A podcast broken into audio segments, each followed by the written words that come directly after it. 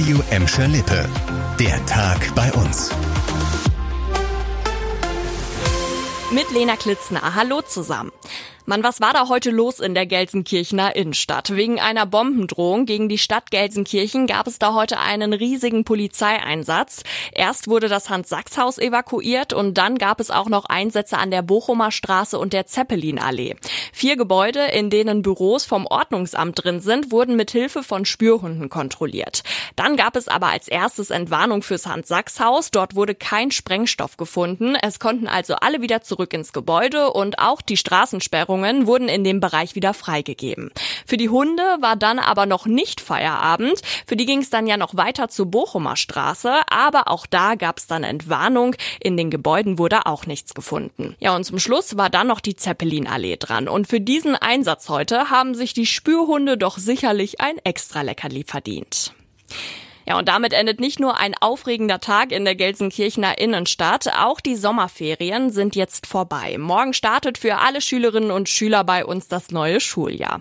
Ja, und weil in Gladbeck, Bottrop und Gelsenkirchen einige Lehrer fehlen, wird es auch einige Ausfälle geben, was den Unterricht angeht. Das hat uns die Bezirksregierung Münster heute auf Nachfrage gesagt. Allein in Gelsenkirchen sind nach aktuellen Zahlen der Bezirksregierung Münster 110 Stellen unbesetzt. In den Fächern Kunst, Musik und Religion Region wird deshalb jeweils eine Unterrichtsstunde entfallen. Anders sieht's bei den Hauptfächern aus, da werden keine Stunden gestrichen. Ja, und auch die letzte Nachricht dreht sich heute um Gelsenkirchen. Da ist heute echt einiges los gewesen.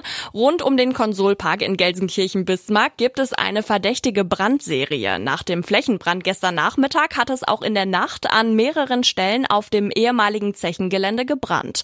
Leon Pollock, der hat weitere Infos für euch dazu. Laut Polizei standen zwischen Viertel vor drei und halb sechs ein Mülleimer, zwei Baucontainer, Büsche und ein Baum in Flammen, jeweils an unterschiedlichen Stellen. Die Brände wurden teilweise von Zeugen, teilweise von Feuerwehr und Polizei gelöscht. Schon gestern Nachmittag hatte es im Konsolpark einen größeren Flächenbrand auf einer Wiese gegeben.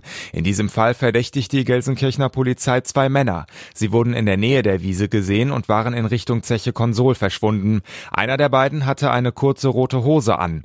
Die Polizei sucht Zeugen, die etwas zu den Verdächtigen oder generell zu den Bränden in Bismarck sagen können. Die Ermittlungen der Polizei laufen dazu aktuell noch. Das war der Tag bei uns im Radio und als Podcast. Aktuelle Nachrichten aus Gladbeck, Bottrop und Gelsenkirchen findet ihr jederzeit auf radio und in unserer App.